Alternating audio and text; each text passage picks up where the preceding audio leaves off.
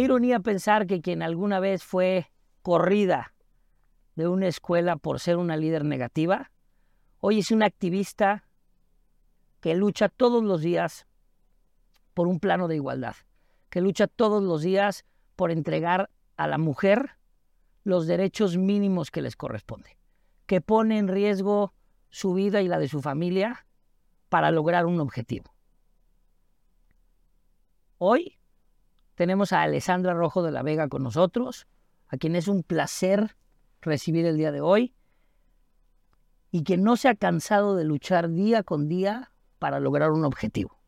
Muchas gracias por la invitación. Ale, es un placer, carnala, tenerte aquí, poder platicar contigo, platicar con la audiencia, tanto que tenemos que hablar, tanto que tenemos que discutir, porque nos vivimos discutiendo. Pero es un placer y es, un, y es una enseñanza absoluta y quien, repito, haya sido corrida de una escuela por ser una líder negativa, hoy sea la punta de lanza de un movimiento tan pero tan fuerte. Muchas gracias por la invitación. Yo decía, ¿cuándo me voy a invitar? Después de tanto trabajo juntos.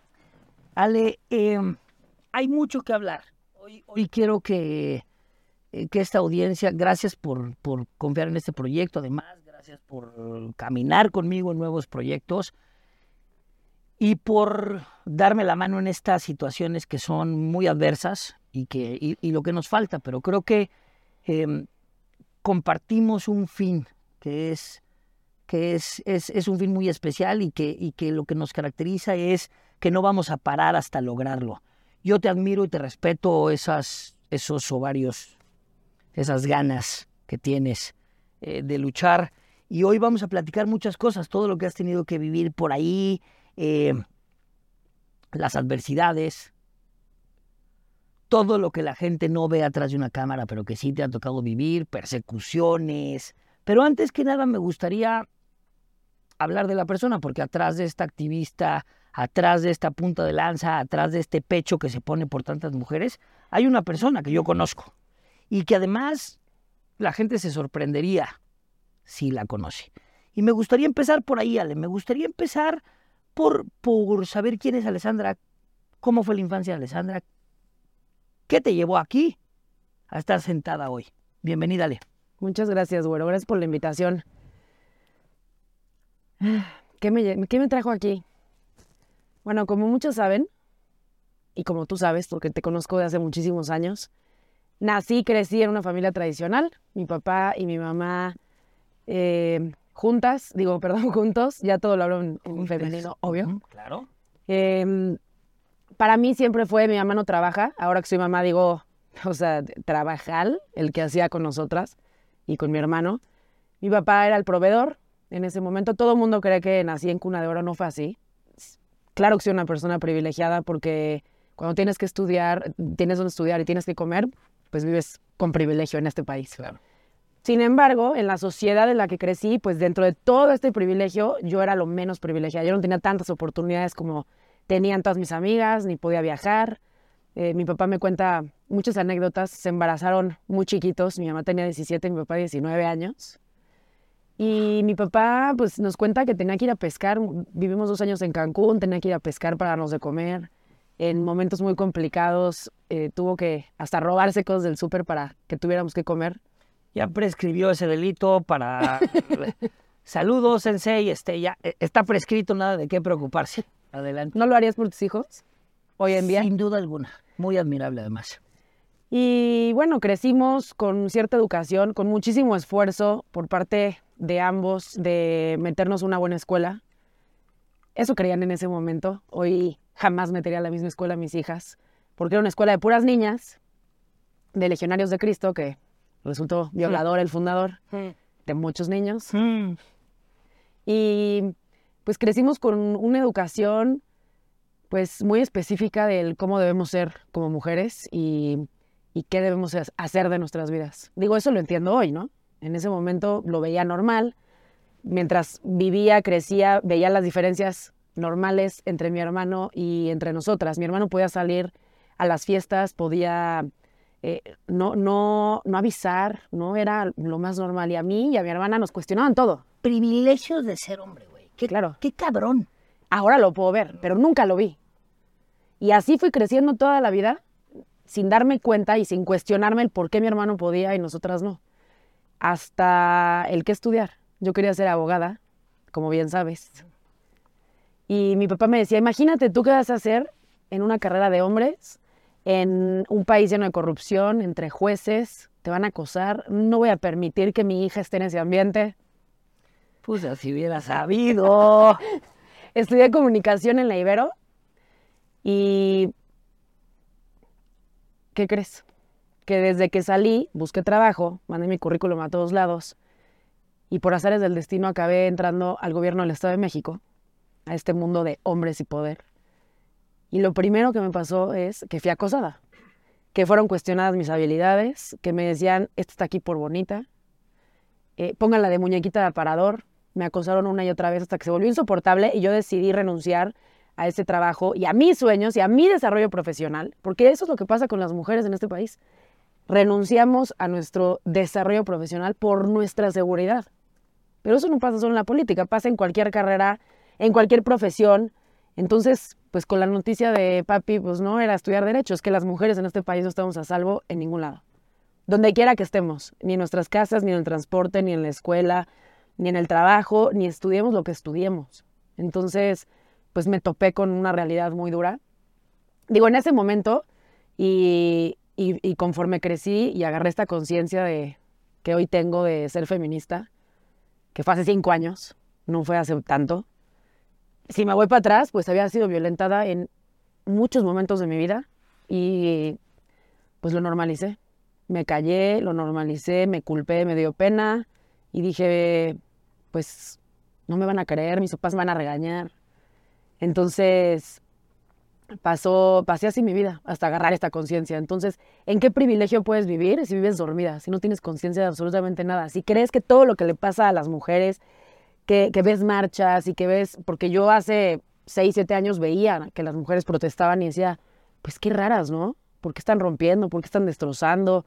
Este, qué violencia, lo que muchas se deben cuestionar hoy en día. Y... ¿Qué, qué qué fuerte, Ale, porque además déjame decirte una cosa, güey. Tú, tú y yo, porque lo sabemos y porque yo tengo el privilegio y además contárselo a la audiencia que nuestras familias tienen relación de, de, de hace tres generaciones. Esta familia que además yo toda la vida he admirado porque han cerrado filas. Yo soy fiel testigo de la cantidad de putazos que les ha llovido a lo largo de la... Y a mí me llama mucho la atención esta esta idea paradójica de familia que crearon tus papás, que por un lado digo, igual que los míos, de repente decir, güey, ¿qué estabas pensando? Que hoy nos cuestionamos y está fácil cuestionarte cuando ya está el pedo, pero cuando no, era en automático, ¿no? Y por el otro, crear este núcleo impenetrable. Yo conozco a toda tu familia, quiero mucho a toda tu familia, tu hermano Gabriel, que también es un cuate con una mentalidad eh, ganadora, única, no le cabe un músculo más al tipo. Esta familia todavía se hace más complicado el decir, ¿de dónde chingado saliste, güey? Siempre has sido aguerrida, echada para adelante, porque te conozco desde hace muchos años. Pero lograste capitalizar esta mala, pues no quiero decir mala, porque hoy es buena, estaba mal, mal, mal enfocada mi energía, tal vez. Puso, o a lo mejor se estaba acumulando para lo que realmente vale la pena, porque sí hay muchas personas que, que aún queriendo lo que tú estás eh, persiguiendo, no es fácil, güey. No, no es fácil. No, no, no, es todo lo contrario a fácil. Y de repente, porque mucho pasa en las redes sociales, tú y yo lo hemos visto, tus seguidores, puta, ven esto. Ven, esto, ven lo que escoges tú que vean. Y eso va a ser materia más adelante de cosas que te voy a preguntar, pero me parece, Ali, que eh, muy admirable, ya, pero además muy sorprendente que dentro de esta familia mexicana, esta familia de dos personas que nadie les toca un pelo porque le rompen el hocico hasta a Sansón, de ahí haya salido, no quiero decir una rebelde, sino una activista de esta naturaleza. ¿Crees que tiene relación la forma de ser de tu papá y de tu hermano, voy a dejar tantito a tu mamá a un lado, Ah, pues, ¿Qué pasó? ¿Qué pasó? Tantito, un segundito. ¿Crees que tiene algo que ver? Yo creo que mucho. A ver, mi papá siempre nos hizo aguerridos y aguerridas, al parejo. Eh, nos enseñó, creo que por su mismo, tal vez inmadurez, de estar súper joven, nos aventaba, nos hacía manejar a los 15 años. Órale, vete a la escuela. Bueno, no sé si sea delito eso, estoy diciendo puras cosas, este, Están prescritas, no te preocupes, y si no lo cortamos.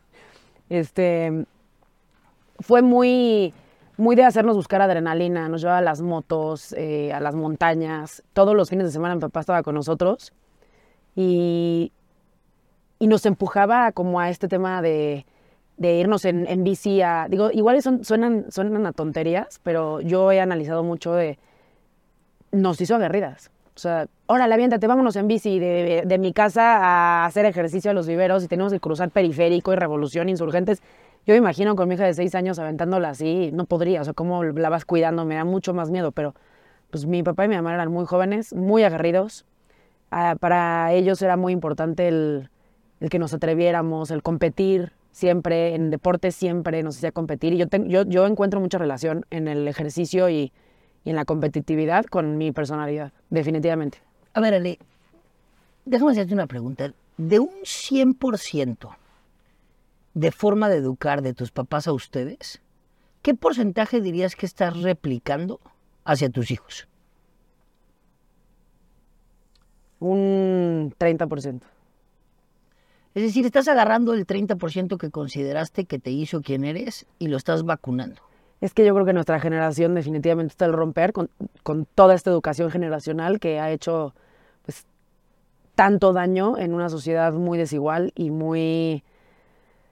Pues las mujeres, justamente de mi edad, porque yo veo a las niñas de 13 años ya feministas en las marchas y ya traen otro chip, pero yo creo que hay un promedio de, edad entre los 25 y 40, tal vez, 30, 30 y 40, que nos cuestionamos todo, ¿no? Porque estamos en el, no, yo soy independiente y soy autodeterminada y, y yo soy capaz de lograr lo que sea, pero por otro lado está el miedo de, no, pero quiero un hombre que me proteja, pero ¿cómo le voy a hacer? Pero entonces, y estás en esta dualidad bastante frustrante porque no es lo que quieres y por otro lado lo extrañas, ¿no? Claro. O sea, a mí me vinieron a reventar mi familia como la conocía y de pronto me da muchísima nostalgia decir, pero era la familia que siempre soñé. Y luego me cuestiono y digo, ¿sí lo soñé yo? O me dijeron que así era y entonces es un ideal que me compré. Y entonces vivo en esta dualidad espantosa porque es muy frustrante. y es dolorosa también. Eso creo que le acabas de dar un punto brutal. Arraigos. ¿Realmente es la familia que soñamos, que creemos, que queremos? ¿O es la familia que nos implantaron en un chip que tendría que ser?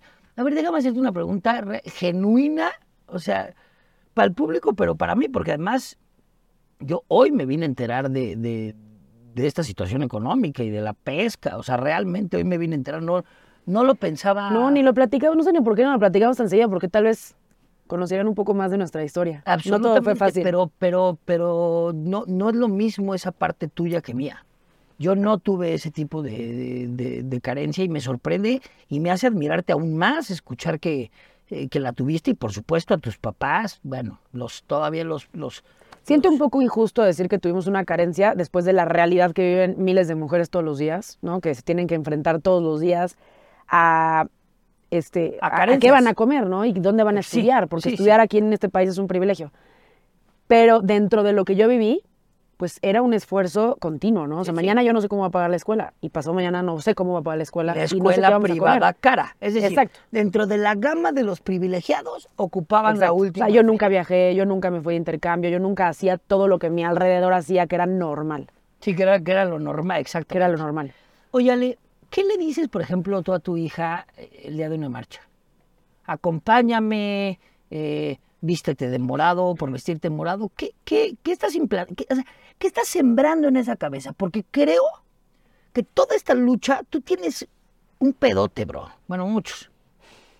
Pero el- el mayor de esos es que estamos en una brecha generacional, como bien lo dijiste, en donde tenemos que cambiar los arraigos contra los nuevos ideales. De aquí para arriba es la putiza de todos los días. De aquí para arriba es el jaloneo de todos los días. El cambio no lo vamos a ver tú y yo, lamentablemente. Somos 130 millones de personas. El cambio lo van a ver los de abajo. Hay que sembrarlo, hay que decirles a los de arriba que están mal, pero hay que sembrarles a los de abajo para que crezcan con este con esta naturalidad de tú y yo somos iguales, el género es lo mismo. Tú recoges tu plato, yo recojo el mío, tú trabajas, yo no trabajo.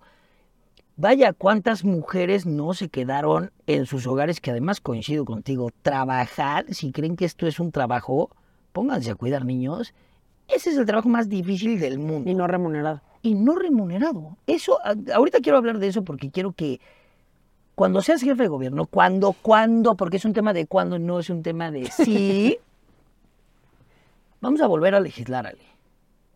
Y lo he dicho toda la vida y, y tú y yo compartimos esto. Mujer que decide voluntariamente quedarse a cuidar a sus hijos, tiene que ser remunerada por el padre. No es opción. ¿Por qué? Pues es que el padre puede salir a trabajar porque la mujer está ahí, ¿no? Sí. Punto número uno. A ver, pero es que damos las cosas en automático. O sea, ay, mis hijitos, mira qué educados, mira qué educados. Tú sabes el trabajo que hay atrás y no es natural, idiota. Son ustedes. ¿Cuál es el problema? Que cuando todo cambia en la vida, cuando se desmorona este castillo, el otro güey se avanzó. Tú no, ustedes no. Y entonces, sí. ¿Y cómo compensas eso? Pues por lo menos, remunéralo. Por lo menos, porque más todavía después hay que ir a demandar, hay que ir a mendigar con estos hijos de puta. O sea, No, y te encuentras en, la, en, el, en el denunciar cuando ya una mujer se atrevió, que ni yo me he atrevido, este, que cuando, cuando una mujer se atrevió, te encuentras con los ministerios públicos que fueron comprados por ellos, porque ellos son los que tienen el poder, el dinero, con quién pueden pagarle a ministerios, a jueces, abogados, y entonces te quitan a tus hijos, y viene la violencia vicaria, y viene la manipulación, y viene el sufrimiento con tal, que tal- con tal de que las mujeres no tengamos paz. Entonces, problema tras problema tras problema. Pero no está, o sea, e- eso, eso, eso no está ni chistoso, ni interesante, ni inteligente. Está, es- e- está muy pendejo y, y vamos a abordar más adelante el tema. Pero déjame decirte que me me preguntaste de Martina. Y a mí se me hace importante contestar. Uno, que Martina no está viviendo ni creciendo como yo crecí, ¿no? Ni en una familia tradicional, ni teniendo los ejemplos que yo tuve. eh, no en, cuanto a mi mamá se quedaba en casa, no buscó un desarrollo profesional.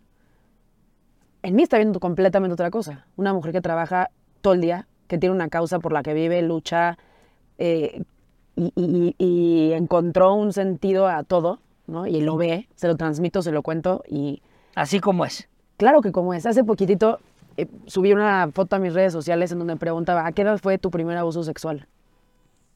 Y el promedio, la edad promedio fue entre 3 y 5 años, más de 600 respuestas. Y mi hija tenía 4 años y dije, o sea, yo tengo que hablarle a mi hija de esto, ¿no? Porque tampoco, pues nadie nos está como, las instituciones, las escuelas, nadie nos está diciendo, hablen de esto, ¿no? Es un Otro foco rojo. Es un foco rojo que hay que hablarlo. Y hay que hablarlo por su nombre. El abuso sexual existe y, y las niñas pueden ser abusadas y los niños pueden ser abusados en la escuela o en la clase de deporte que vayan en la tarde o en el transporte o en, o en su propia casa, por tíos, por primos, por hermanos, por... A ver, las mujeres somos violentadas en un 60% por alguien en el que confiamos. Papás, hermanos, primos, hijos, alguien cercano a nosotras. Entonces, si me preguntas a mí, yo le hablo a mi hija lo que nunca a mí me hablaron, ¿no? O sea, las cosas por su nombre. Ella sabe perfectamente mi activismo, mi lucha, las marchas, sabe el día que llega la marcha me ha rogado ir.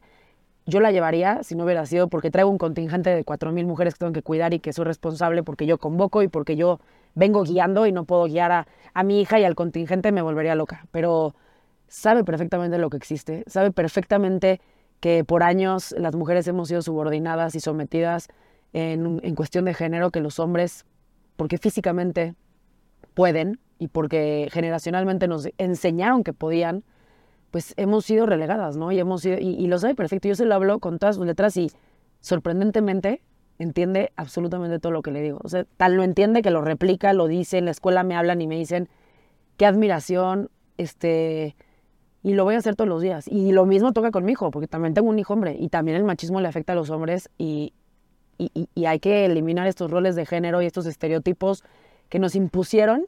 Y yo hoy digo, ¿cómo puede ser que a mis 36 años tenga que reaprender lo que 30 años me dijeron que era no es, ¿no? O sea, lo que 30 años me dijeron esto es, esto vas a hacer, vas a ser mamá, no una hija, dos, porque entonces el hijo, eh, tú te vas a quedar y te vas a, vas a cuidar a tu familia y vas a cocinar y vas a atender y nos dicen cómo ser y ser modosita y entonces yo, yo me di unos, pues una confrontación muy cabrona, o sea, muy, muy, muy cabrona que sigo sufriendo, viviendo todos los días, después de cinco años que me considero feminista y activista de todos los días, 24/7 por los derechos de las mujeres, me doy encontronazos muy cabrones. O sea, pues ¿qué crees? Que lo que aprendiste 30 años, pues no, la- no, no era lo que realmente tienes en el corazón y lo que deseabas. Yo hoy me cuestiono si hubiera hecho las cosas igual y muchas cosas no las hubiera hecho igual. Realmente, y yo a mi hija le voy a, le voy a dejar esto. Va a tener la libertad de poder escoger, decidir, ser lo que quiera hacer, sin prisas. ¿Te quieres casar? ¿Quieres ser mamá? No, no importa. Desarrollo profesional, desarrollo profesional, ¿qué?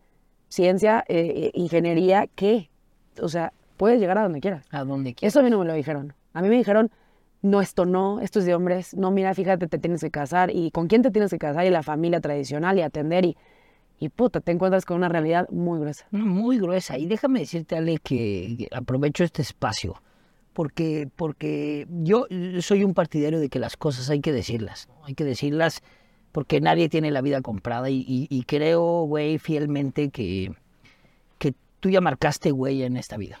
O sea, eres, eres, eres impresionante, aguerrida, echada para adelante, todo lo que decimos.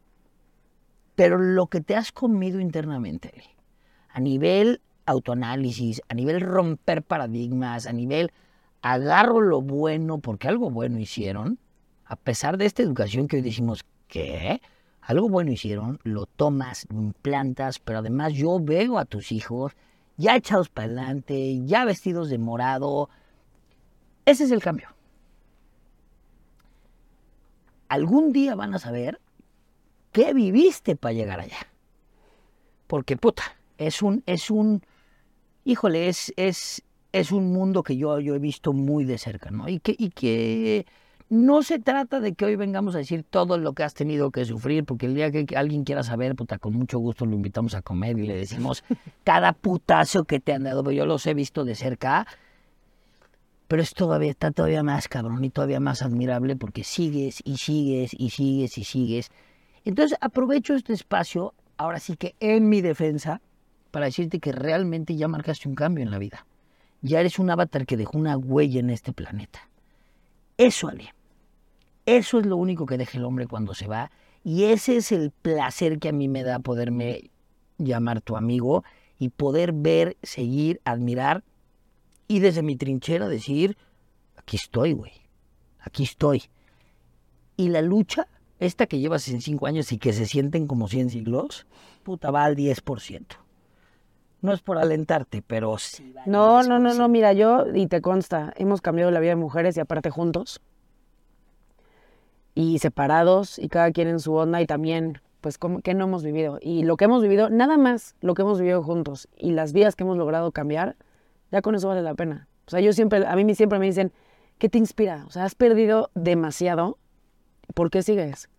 Pues porque veo la cara de Austria y veo la cara de Annie y veo la cara de todas las mujeres que podemos tocarles el corazón y decir, yo estoy aquí, güey, te voy, me voy a romper la madre por ayudarte. O sea, no te voy a dejar sola. Y pueden pasar cinco años, porque con Ani llevamos cinco años, que estuvo aquí sentada contigo, y llevamos cinco años, y no hemos acabado, pero hemos avanzado, y hemos avanzado nosotros. Sí, sí. O sea, pues, ¿qué te cuento, no? Digo, ¿qué, qué te puedo decir de lo que hemos vivido? Pero, pero ella se siente acompañada, y ella se siente que, que, que avanza, y eso es gracias a la lucha que nosotros tenemos. Y eso es lo que hace que todo valga la pena, no importa los madrazos que vengan.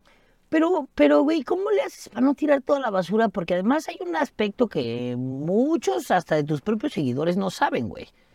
no quedas bien con nadie porque luego confunden el activismo con la obligación Ah, de sí. ayudar. Sí, sí, sí. A ver, hablemos de eso, güey. O sea, de repente es una, es que no me quieres ayudar. ¿Qué? ¿En qué momento lo que estoy haciendo gratis, perdiendo familia, ya se convierte en una Que obligación? te cuesta, que me denuncian, que me demandan, que... ¿Qué? ¿Por qué? Pero, pero, pero es que, ¿por qué, ¿por qué no tirar toalla? La neta es que es lo fácil, güey. Sí, sí, es lo fácil. Es que es lo fácil, no, quedas bien con nadie. Sí, Ani, sí, Austria, sí, todas las personas que yo he visto y más, sí se bajan afuera de la proco a tomarse fotos contigo. to- todo eso está padrísimo. Pero, güey, llegas, al- llegas a tu casa en la noche y es como, ni aquí, ni acá. ¿No te sientes de repente perdida, bro? Perdida no, tengo perfectamente claro mi rumbo. Perdida no es la palabra, sí me siento de repente, pues, es un poco ingrata la lucha, ¿no? O sea, una hace lo que puede desde lo, desde lo que tiene y desde donde está. Hay mujeres que encima de todo están marcadas con con- contextos muy diferentes a nosotras, ¿no? Con extrema pobreza, que luchan desde otras trincheras, que la han pasado mucho peor, ¿no? O en diferentes situaciones que ni siquiera comprendemos. Pero todos los días tengo reclamos, ¿no? A mí me llegan 30 casos al día que puedo atender. O sea, que puedo llevar los mensajes así ya en un promedio, 30 casos. Pero me buscan tal vez 500, ¿no? En mis redes sociales. Algunas tienen visibilidad. ¿Por qué no te sumas a mi caso? ¿Eres amiga de los violentadores? O sea, ¿por qué me reclamas? O sea, de sí, repente sí, es como es a huevo ayudar. No es a huevo. Ayudo porque me encanta y porque es mi pasión y porque encontré una causa de vivir, ¿no? Y, y a mí me encanta. Pero no es a huevo, ¿no? Y si hay, hay mujeres que tienen menos oportunidades que otras que tienen más visibilidad, pues tal vez me vaya con esas mujeres que tú Claro. ni sabes que estoy ayudando. Claro. Y que estoy poniendo recursos y que estoy poniendo amistades, que pues, estoy poniendo tiempo y que a mí, yo quisiera irme en la tarde con mis hijos, ¿no? A atenderlos. Y voy a la fiscalía, y voy a la calle, y voy, hago marcha, y hago marcha en el Estado. Y tenemos una red a nivel nacional y me, me aviento a los madrazos, como seguramente todos han visto, porque hasta eso juzgan. O sea, hasta, hasta me ven y, ay, es que ya de todo se queja y todo está reclamando, y todo es un pedo. ¿Cómo no va a ser un pedo si llegan 30 mujeres al día y me cuentan historias de terror? Pero de terror te, me refiero a una mujer que busca a, la- a su hija que fue asesinada con 30 cuchillazos y en la búsqueda de justicia le matan a sus otros dos hijos. ¿Cómo no quieres que me encabrone? O sea, ¿cómo no quieres que me enoje? Si, si, si luchamos todos los días y, y viene una mujer a decirme eso, ¿no?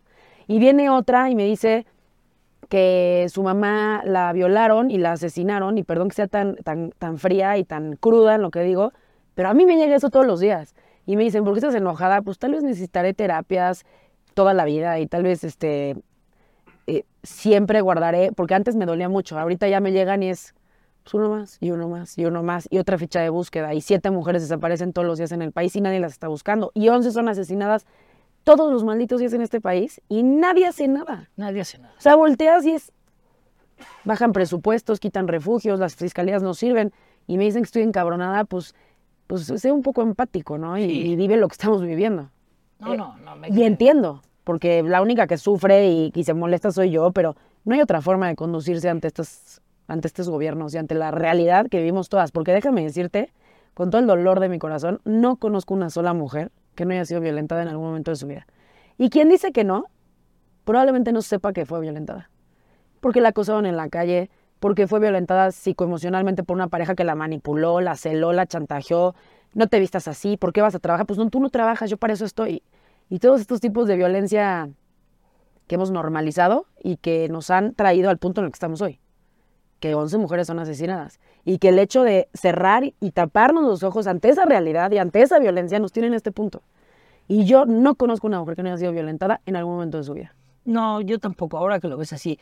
Pero más me da risa, ¿no? Ahorita que te pones en retrospectiva, es que eh, tú no sales a trabajar, yo me encargo. Sí, cabrón, y no puedes. Eres un imbécil, o sea, no, no, no, no, no generas, no haces nada con tu vida productivo. A mí la verdad es que me encanta, Leo, y me fascina ver a las mujeres trabajar, trabajar con mujeres, el ímpetu, como no sé si es como este, estas ganas de salir de, de la opresión de tantos años, pero lo he sostenido, he sido hasta criticado por sostenerlo, pero lo seguiré sosteniendo.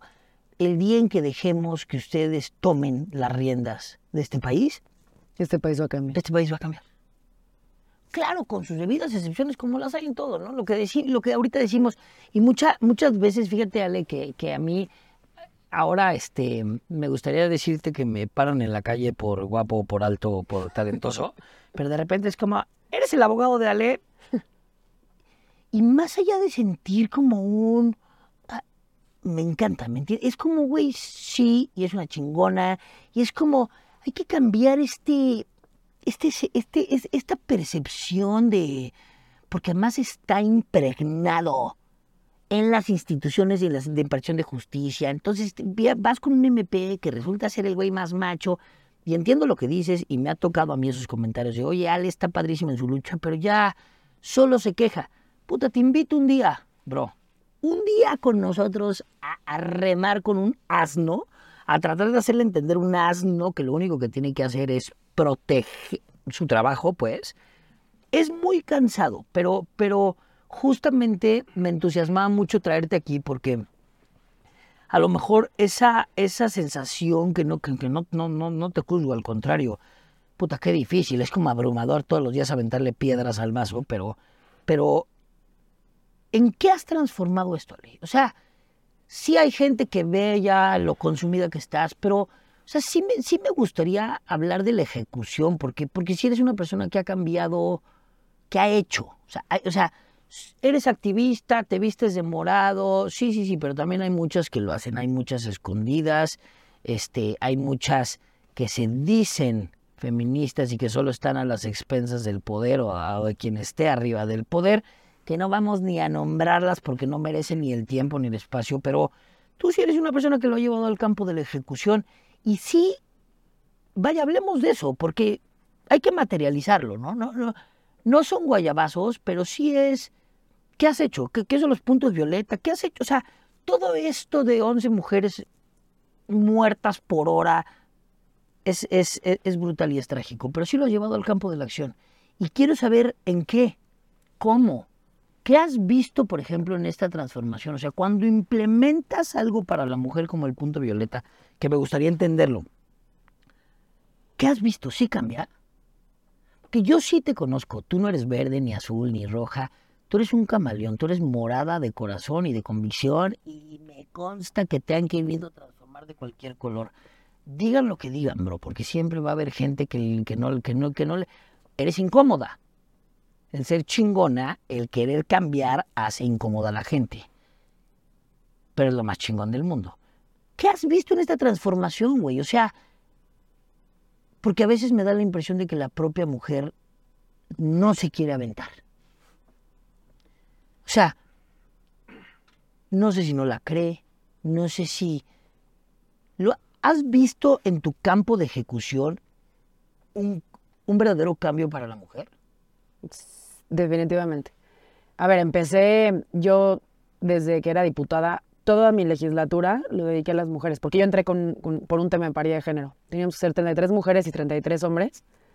Y me hablaron un día antes y me dijeron, ¿qué crees? Vamos a bajar a un hombre y te vamos a poner a ti. Esto se lo debía a la lucha de miles de mujeres que me antecedieron, que hicieron posibles estos cambios, que fueron las diferentes, las raras, las locas, las que se cuestionaron, las que nos abrieron espacios. Yo llegué por ellas. Entonces desde ahí dije, yo me debo a las mujeres. Y luego conocí a Ani y a muchas mujeres que, pues, en, una dinámica en redes sociales llegaron a, contarme sus historias, que, que pues la de Ani marcó mi vida, que aparte es pues, de mis mejores amigas y es una mujer que fue atacada con nació en la ciudad, ya estuvo contigo. Y empezamos una lucha y una reforma que hicimos juntos a nivel nacional para... Todavía me acuerdo un domingo que te hablé, ¿te acuerdas? Estábamos...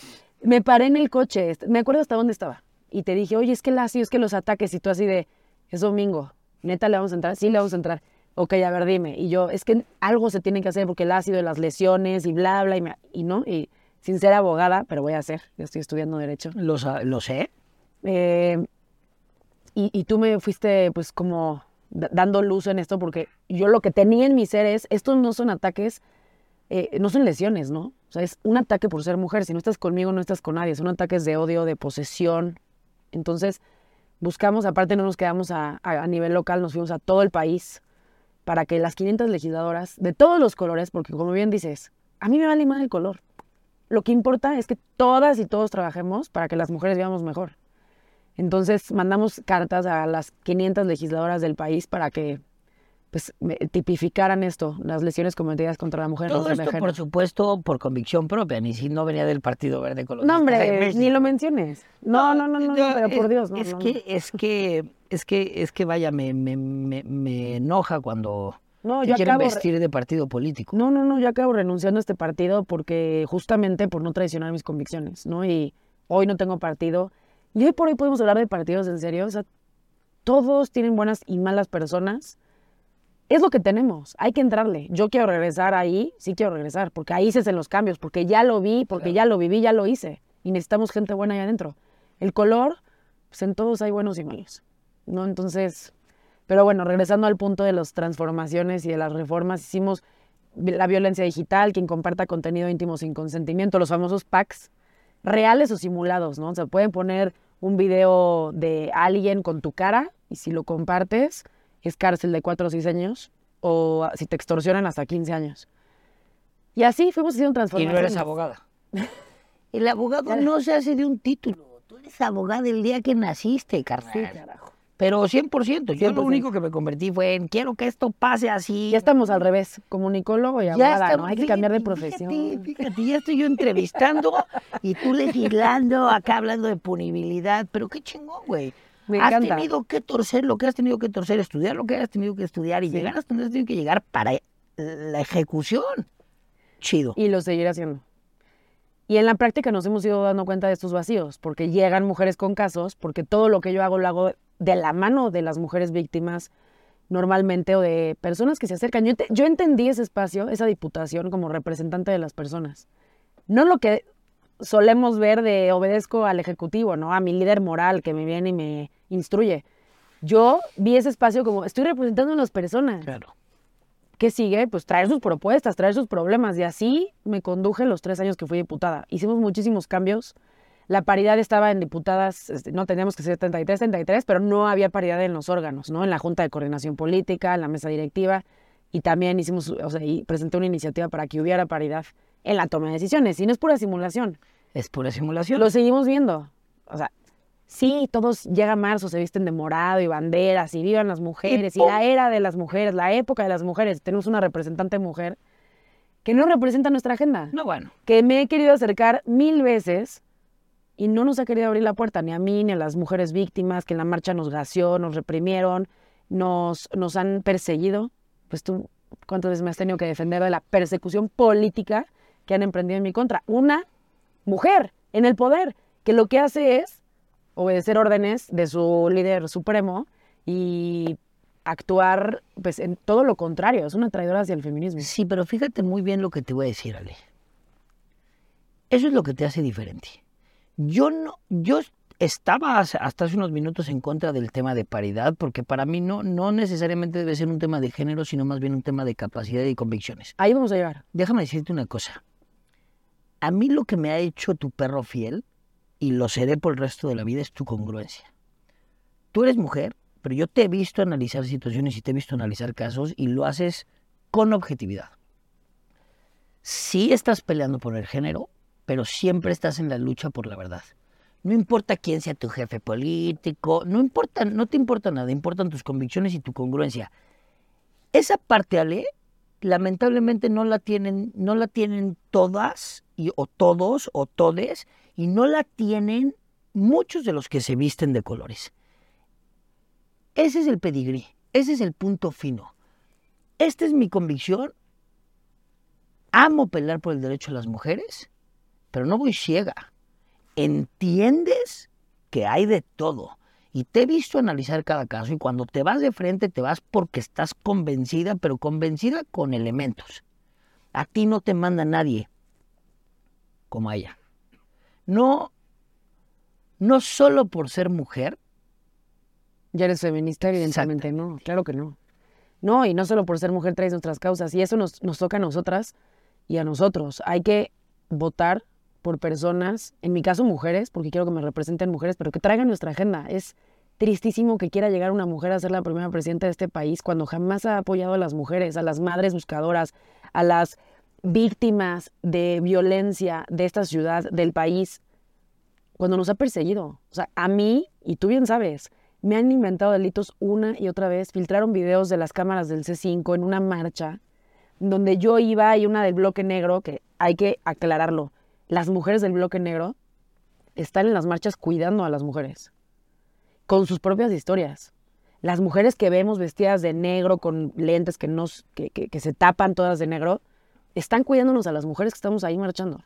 Y tienen unas historias que inexplicables, que sufrieron unas violencias que nadie debería vivir y que no las volteó a ver el sistema y que nadie las ayudó, que nadie las escuchó y que nadie las apoyó.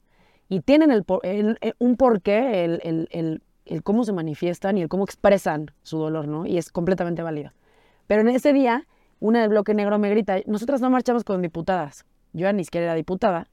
Y le dije, este no es el espacio. Mejor dame un abrazo. Esto es para unirnos las mujeres. Ah, espérame. Estás hablando del abrazo que filtraron, claro. en donde te aventaron la carrocería completa sí. del estado, güey. Sí, pero yo tenía todo grabado porque aprendí en una marcha donde nos echaron gas lacrimógeno que dijeron que no, que siguen diciendo que no, que, ellos no reprimen, pero están todas las pruebas ahí, todo México de testigo, pero bueno. Eh, yo estaba grabando, entonces pasa esta situación, me abrazan tres chavas del bloque negro. No sé, es el momento que fue para mí. O sea, fue, o sea, una sororidad, una empatía, un entendernos, un estamos luchando juntas. Tú vienes de un contexto, yo vengo de otro, pero estamos aquí juntas. O sea, significó muchísimo. Y a los 10 minutos me empiezan las llamadas de mi mamá, de mi papá, porque aparte la madriza no solo es para mí, no es para mi familia, porque los traigo desde hace cinco años muertos de miedo con Ah, todo por lo que me supuesto, hacen. Por supuesto. Y, y yo, ¿qué pasa? ¿Qué onda? Bueno, todos los titulares de todos los medios de comunicación, Alessandra promueve la violencia y el abrazo. El abrazo, así, justo el abrazo, tres Pero segundos ¿cómo, cómo que contado. promueve la violencia? O sea, o sea, explícame el contexto. Ah, porque entonces sacaron, sacaron las fotos de chavas del bloque negro con fuego o con martillazos o con... Como si tú las hubieras puesto a Como si yo les boicotear. pagara. Como si yo le pagara al bloque Ah, negro y- financiara la violencia y financiara los destrozos. Cuatro. Claro, pero fueron tres segundos y de repente no contaban con que yo tenía grabado todo el asunto en mis redes sociales y se vio el problema, el conflicto y luego la reconciliación. Pero aparte encontré el video del C5. Así, las cámaras de seguridad de la ciudad, para quien no sepa qué es el C5, las cámaras que pedimos cuando hay feminicidios, robos, cuando violan, cuando asaltan, esas cámaras que nunca sirven, Las que sirven cuando quieren. sirven cuando quieren, las filtró.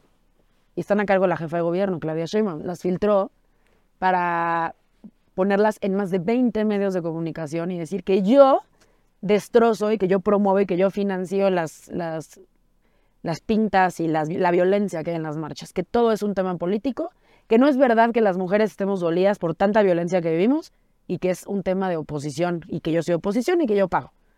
Pero te lo juro que pasaron 10 minutos cuando ya estaba en todos los medios, aparte en los medios de comunicación, o sea, ¿cómo se atreven? Pero bueno, veo, veo, aclaro el punto.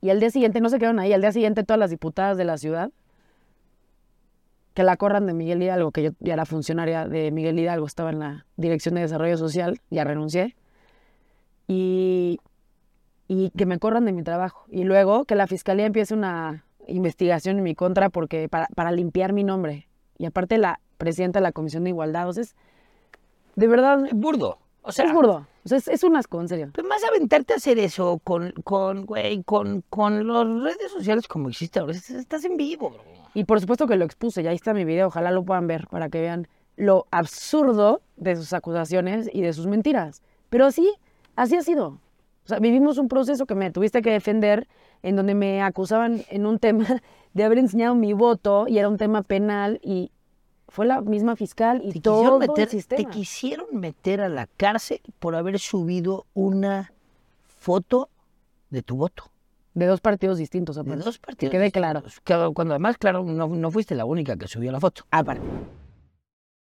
Sí considero importante recordar esta anécdota un día que me marcaste y me dijiste, ayúdame a hacer un partido político. Y te dije, ¿qué? ¿Te intentaron imponer ideales? Mucho. Entonces es una simulación. Quiero dejar algo bien claro. no hay forma de que yo traicione mis convicciones y mis ideales por nadie y por nada. No existe. desde la entraña, cuando dijiste, a los hombres nos da miedo, yo te hubiera contestado, pues les toca tener miedo.